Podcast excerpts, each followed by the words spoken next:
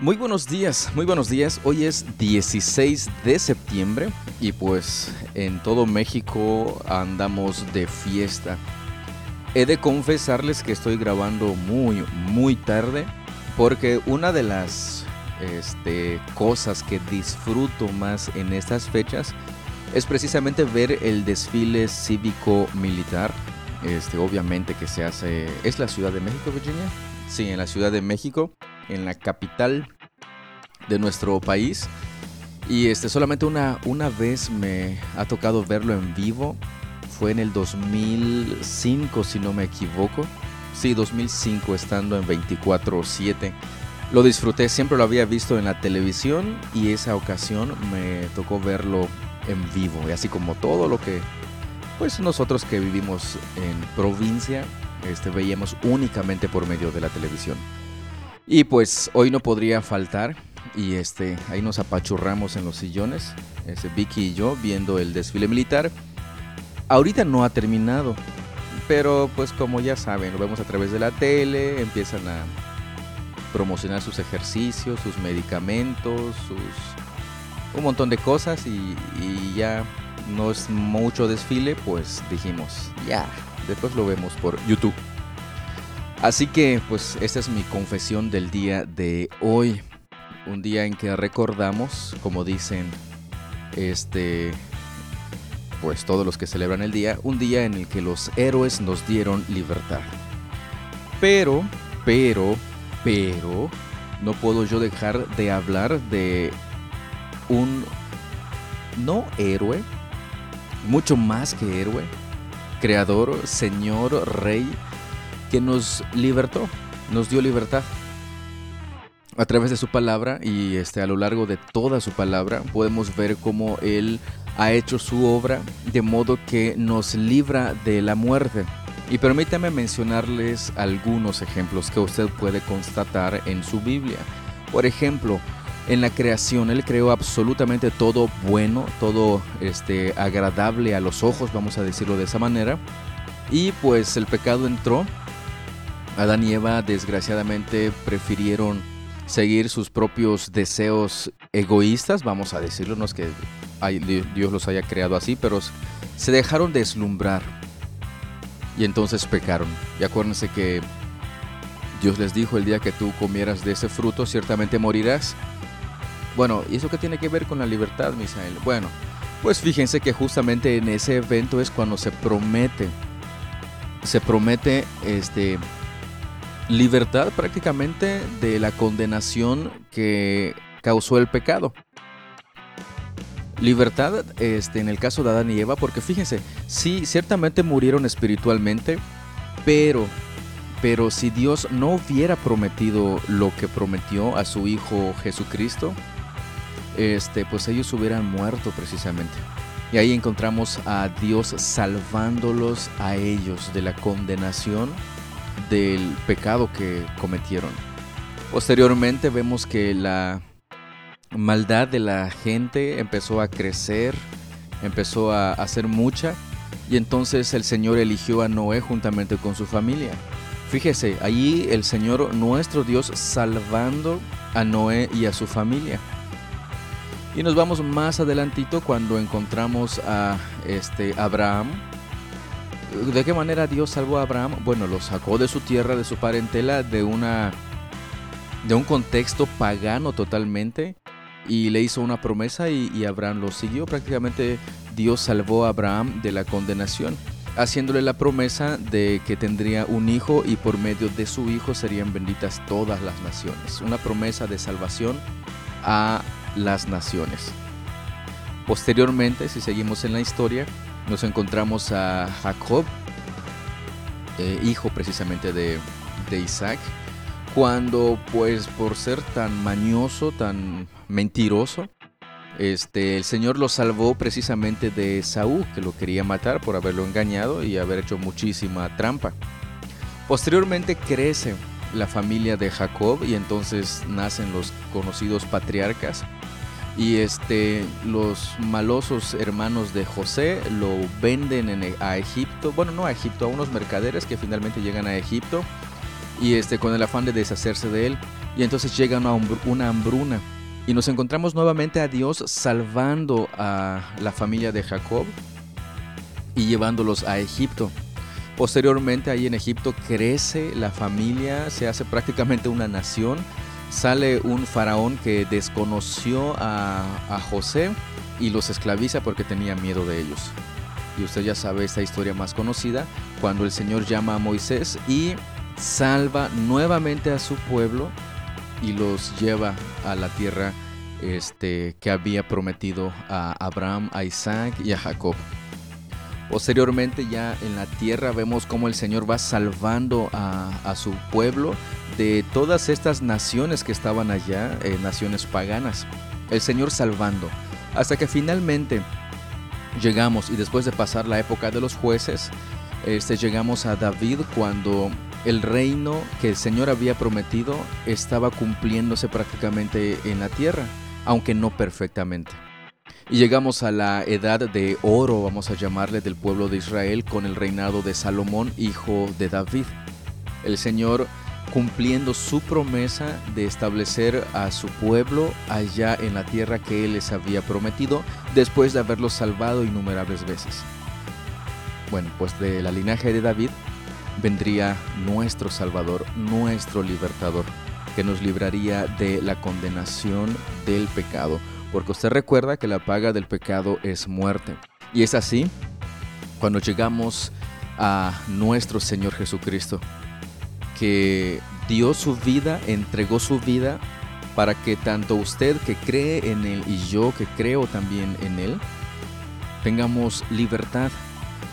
Una libertad eterna no una libertad temporal como la que estamos recordando hoy aquí en nuestro hermoso y amado país, sino una libertad que duraría para siempre. Una libertad de la condenación y uno pudiera decir, ah, nos libró de la ira de Satanás. No, definitivamente no. No, definitivamente no, repito.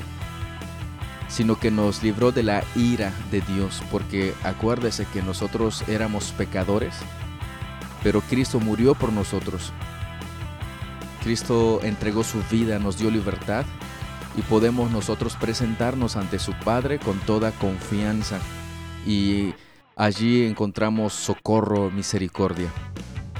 Eso debemos de tenerlo siempre, siempre en, cuenta.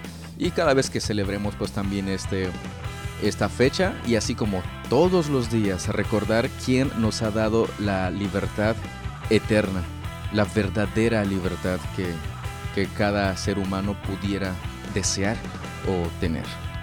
Bueno, pues este quería mencionarles esto antes de iniciar y permítame decirle lo que vamos a leer el día de hoy, 16 de septiembre. En segunda de Samuel el capítulo 12, en segunda de Corintios el capítulo 5, en Ezequiel el capítulo 19 y los Salmos 64 y 65. Espero que ya esté usted listo y cafecitos listos. Comenzamos.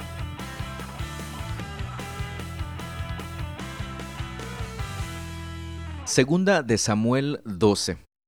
Por lo tanto, el Señor envió al profeta Natán para que le contara a David la siguiente historia. Había dos hombres en cierta ciudad. Uno era rico y el otro pobre. El hombre rico poseía muchas ovejas y ganado en cantidad. El pobre no tenía nada, solo una pequeña oveja que había comprado. Él crió esa ovejita, la cual creció junto con sus hijos. La ovejita comía del mismo plato del dueño y bebía de su vaso, y él la acunaba como a una hija. Cierto día llegó una visita a la casa del hombre rico, pero en lugar de matar un animal de su propio rebaño o de su propia manada, tomó la ovejita del hombre pobre, la mató y la preparó para su invitado. Entonces David se puso furioso. Tan cierto como que el Señor vive, juró, cualquier hombre que haga semejante cosa merece la muerte. Debe reparar el daño dándole al hombre pobre cuatro ovejas por la que le robó y por no haber tenido compasión. Entonces Natán le dijo a David, Tú eres ese hombre. El Señor Dios de Israel dice, Yo te ungí rey de Israel y te libré del poder de Saúl, te di la casa de tu amo, sus esposas y los reinos de Israel y Judá, y si eso no hubiera sido suficiente, te habría dado más, mucho más. ¿Por qué entonces despreciaste la palabra del Señor e hiciste este acto tan horrible? Pues mataste a Urías elitita con la espada de los amonitas y le robaste a su esposa. De ahora en adelante tu familia vivirá por la espada, porque me has despreciado al tomar a la esposa de Urías para que sea tu mujer. Esto dice el Señor, por lo que has hecho, haré que tu propia familia se revele en tu contra. Ante tus propios ojos daré tus mujeres a otro hombre, y él se acostará con ellas a la vista de todos. Tú lo hiciste en secreto, pero yo haré que esto suceda abiertamente a la vista de todo Israel. Entonces David confesó a Natán, He pecado contra el Señor. Natán respondió, Sí, pero el Señor te ha perdonado y no morirás por este pecado. Sin embargo, como has mostrado un total desprecio por la palabra del Señor con lo que hiciste, tu hijo morirá. Después que Natán regresó a su casa, el Señor le envió una enfermedad mortal al hijo que David tuvo con la esposa de Urías. Así que David le suplicó a Dios que perdonara la vida de su hijo, y no comió y estuvo toda la noche tirado en el suelo. Entonces los ancianos de su casa le rogaban que se levantara y comiera con ellos, pero él se negó. Finalmente, al séptimo día, el niño murió. Los consejeros de David tenían temor de decírselo. No escuchaba razones cuando el niño estaba enfermo. Se decían, ¿qué locura hará cuando le digamos que el niño murió? Cuando David vio que susurraban entre sí, se dio cuenta de lo que había pasado. ¿Murió el niño? preguntó. Sí, le contestaron. Ya murió. De inmediato David se levantó del suelo, se lavó, se puso lociones y se cambió de ropa. Luego fue al tabernáculo a adorar al Señor y después volvió al palacio donde le sirvieron comida y comió. Sus consejeros estaban asombrados. No lo entendemos, le dijeron. Mientras el niño aún vivía, lloraba y rehusaba comer. Pero ahora que el niño ha muerto, usted terminó el duelo y de nuevo está comiendo. Ayuné y lloré, respondió David, mientras el niño vivía porque me dije, tal vez el Señor sea compasivo conmigo y permita que el niño viva. Pero ¿qué motivo tengo para ayunar ahora que ha muerto? ¿Puedo traerlo de nuevo a la vida? Un día yo iré a él, pero él no puede regresar a mí. Luego David consoló a Betsabé, su esposa, y se acostó con ella. Entonces ella quedó embarazada y dio a luz un hijo, y David lo llamó Salomón. El Señor amó al niño y mandó decir por medio del profeta Natán que deberían llamarlo Gedidías, que significa amado del Señor, como el Señor había ordenado. Mientras tanto, Joab luchaba contra la ciudad de Rabá, la capital de Amón, y tomó las fortificaciones reales. Entonces Joab envió mensajeros a David para decirle, He peleado contra Rabá y he capturado el suministro de agua. Ahora traiga al resto del ejército y tome la ciudad. De lo contrario, yo seré quien la conquiste y reciba el reconocimiento por la victoria. Entonces David reunió al resto del ejército y fue a Rabá. Peleó contra la ciudad y la tomó. David quitó la corona de la cabeza del rey y la colocaron sobre la de él. La corona estaba hecha de oro con gemas incrustadas y pesaba treinta y cuatro kilos. Además, David se llevó un enorme botín de la ciudad. También hizo esclavos a los habitantes de Rabá y los forzó a trabajar con sierras, picos y hachas de hierro, y a trabajar en los hornos de ladrillos. Así trató a la gente de todas las ciudades amonitas. Luego David regresó a Jerusalén con todo el ejército.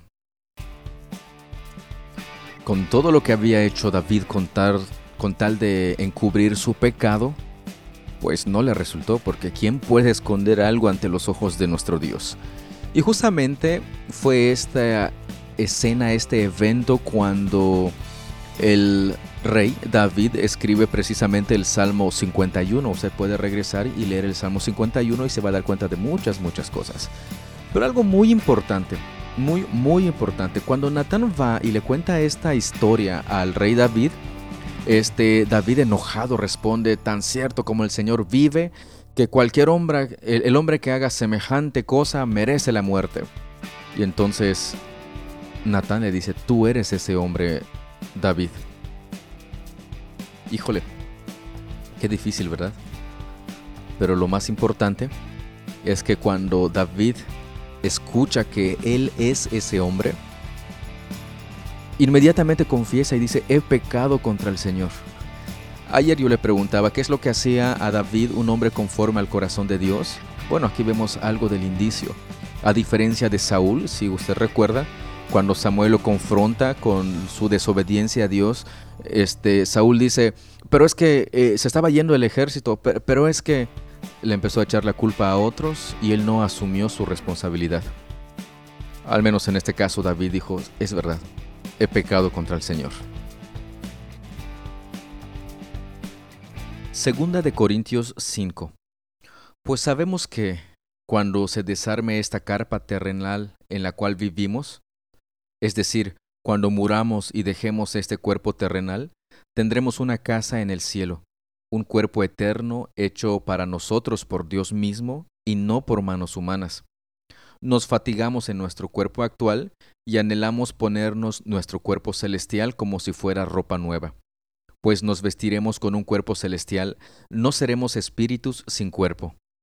Mientras vivimos en este cuerpo terrenal, gemimos y suspiramos, pero no es que queramos morir y deshacernos de este cuerpo que nos viste. Más bien, queremos ponernos nuestro cuerpo nuevo para que este cuerpo que muere sea consumido por la vida.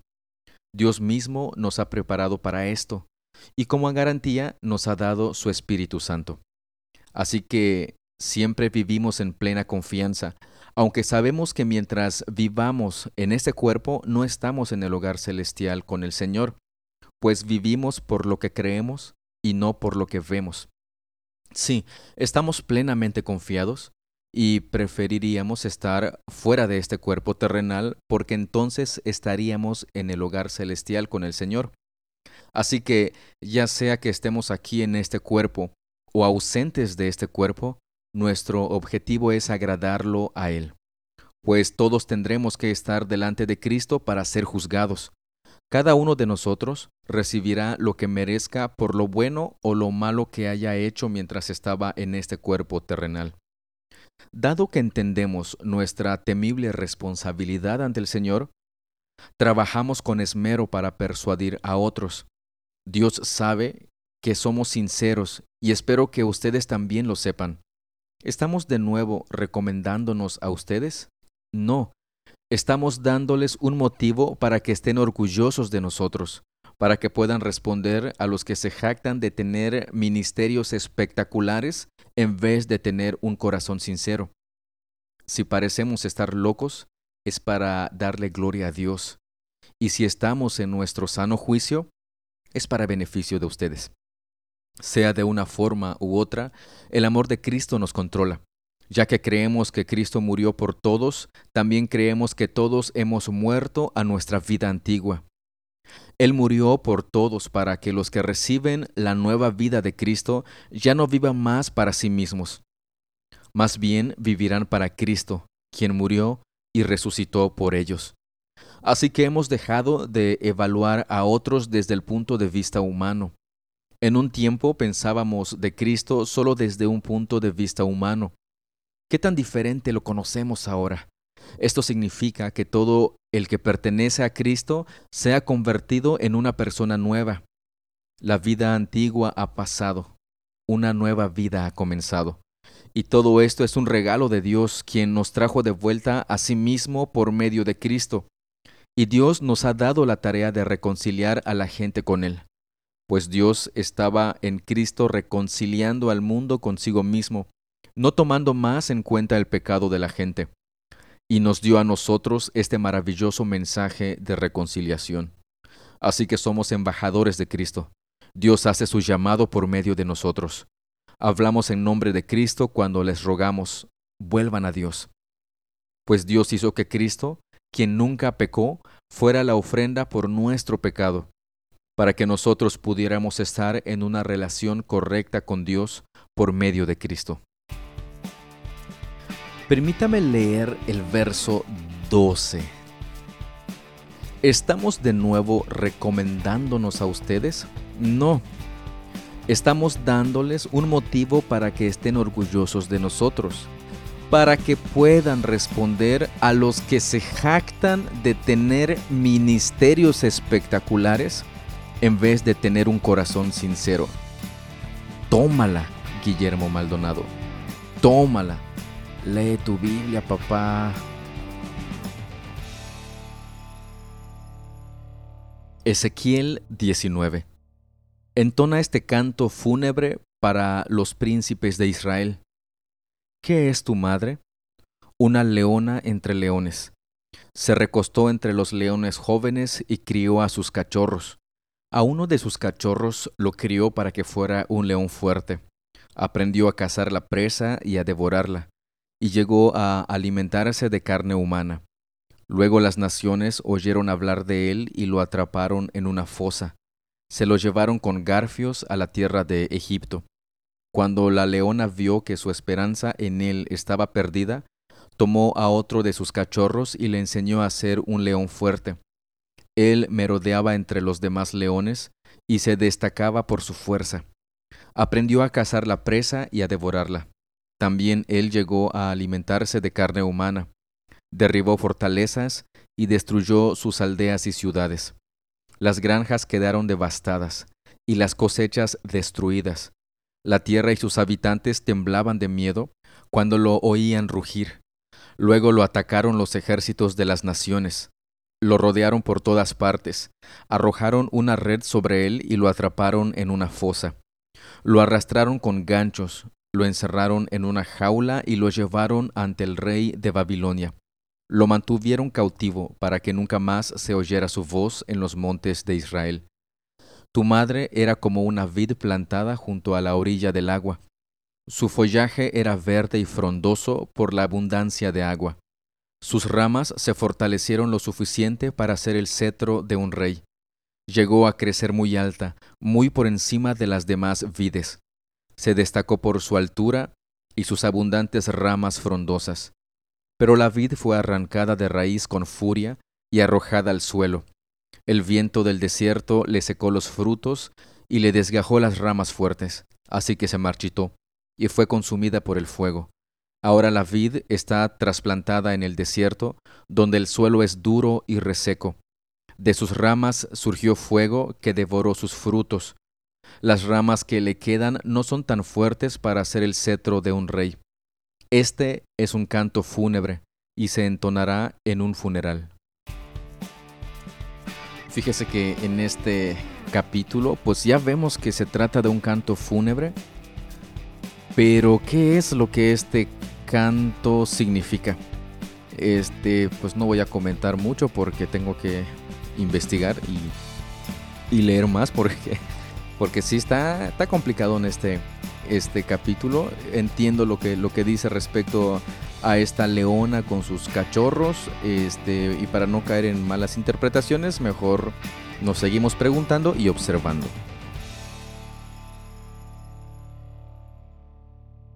Salmo 64 Oh Dios, escucha mi queja. Protege mi vida de las amenazas de mis enemigos. Escóndeme de las conspiraciones de esta turba malvada de esta pandilla de malhechores. Afilan su lengua como espada y apuntan como flechas sus palabras amargas.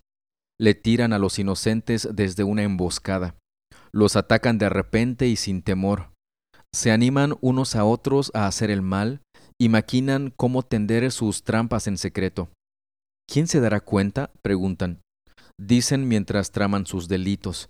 Hemos orquestado el plan perfecto. Es cierto, el corazón y la mente del ser humano son astutos, pero Dios mismo les lanzará sus flechas y los herirá de repente.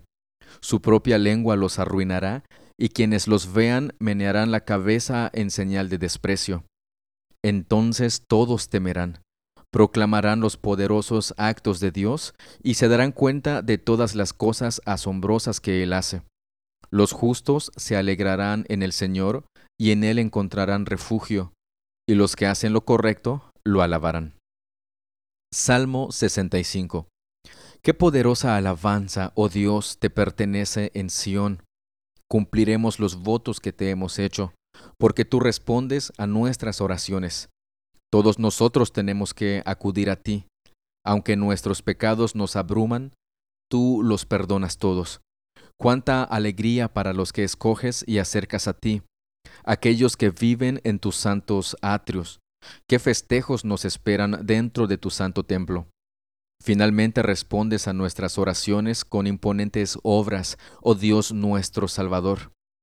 Eres la esperanza de todos los que habitan la tierra, incluso de los que navegan en mares distantes.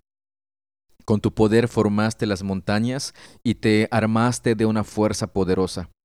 Calmaste los océanos enfurecidos con sus impetuosas olas y silenciaste los gritos de las naciones. Los que viven en los extremos de la tierra quedan asombrados ante tus maravillas. Desde donde sale el sol hasta donde se pone, tú inspiras gritos de alegría. Cuidas la tierra y la riegas, la enriqueces y la haces fértil. El río de Dios tiene agua en abundancia.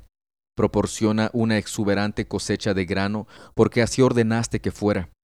Con lluvias empapas la tierra arada, disuelves los terrones y nivelas los surcos, ablandas la tierra con aguaceros y bendices sus abundantes cultivos. Coronas el año con una copiosa cosecha, hasta los senderos más pisoteados desbordan de abundancia. Las praderas del desierto se convierten en buenos pastizales, y las laderas de las colinas florecen de alegría. Los prados se visten con rebaños de ovejas, y los valles están alfombrados con grano. Todos gritan y cantan de alegría.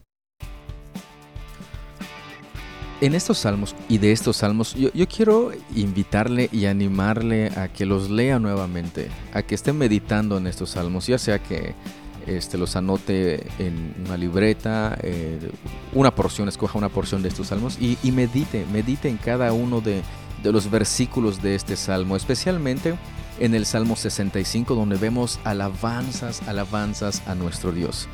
Medite y pues también, ¿por qué no desborde en alabanza hacia nuestro Dios por lo que ha hecho en usted y por usted?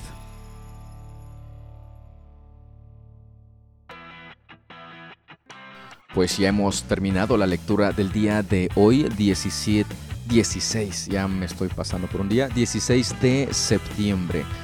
Y pues esperamos, espero, deseamos de todo corazón que de verdad esté usted tomando su tiempo y este, disciplinándose para la piedad, como diría la palabra de nuestro Dios, y en el estudio de la misma. Porque este, algo bien importante que necesitamos nosotros saber, porque por más que nosotros digamos ser creyentes, pero no nos disciplinamos, no manejamos con precisión la palabra de verdad, como dice el apóstol, ¿cómo podríamos estar viviendo en función de? Puedo yo decir que soy creyente, ah, sí, soy bueno, hago obras buenas, hago todo, eso, pero que usted lo haga no implica que usted sea creyente usted sea salvo.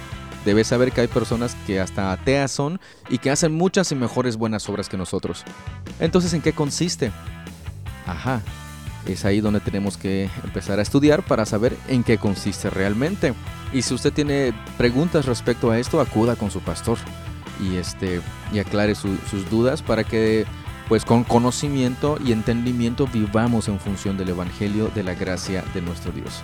Pues de esta manera me despido de esta lectura, no sin antes agradecerle por su tiempo, agradecerle por su atención. Dios los bendiga y nos estamos escuchando, si Él así nos lo permite, el día de mañana. Hasta luego.